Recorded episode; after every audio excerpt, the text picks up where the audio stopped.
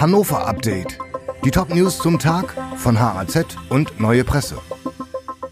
Donnerstag, der 27. April. Weitere Eskalation der Kita-Krise. Der Fachkräftemangel in der Kinderbetreuung ist jetzt schon massiv. Doch er dürfte noch schlimmer werden. Jede dritte Stelle könnte bis zum Jahr 2030 unbesetzt sein. Zurzeit fehlt für jede 17. Stelle eine Arbeitskraft. Das geht aus einer internen Analyse der Region Hannover hervor. Experten befürchten, dass die Qualität der Betreuung massiv abnehmen und unprofessioneller werden wird. Linden soll Modellbezirk für Cannabisverkauf werden. Stadtteilpolitiker aus Linden fordern Hannovers Stadtverwaltung auf, Linden zum Modellbezirk für einen kontrollierten, legalen Cannabisverkauf zu machen.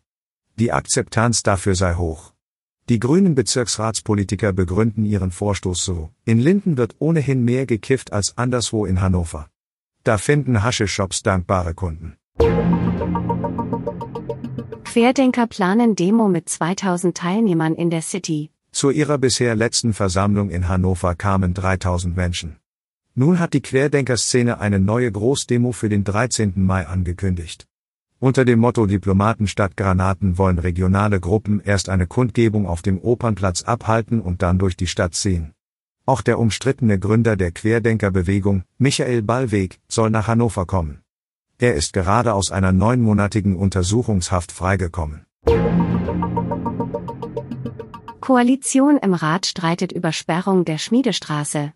Der Umbau der Schmiedestraße zwischen Hannover City und der Altstadt soll in ein paar Monaten abgeschlossen sein.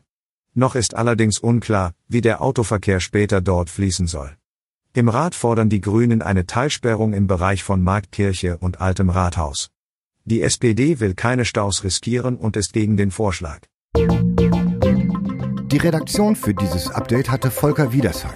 Alle weiteren Ereignisse und Entwicklungen des Tages ständig aktuell auf haz.de und neuepresse.de.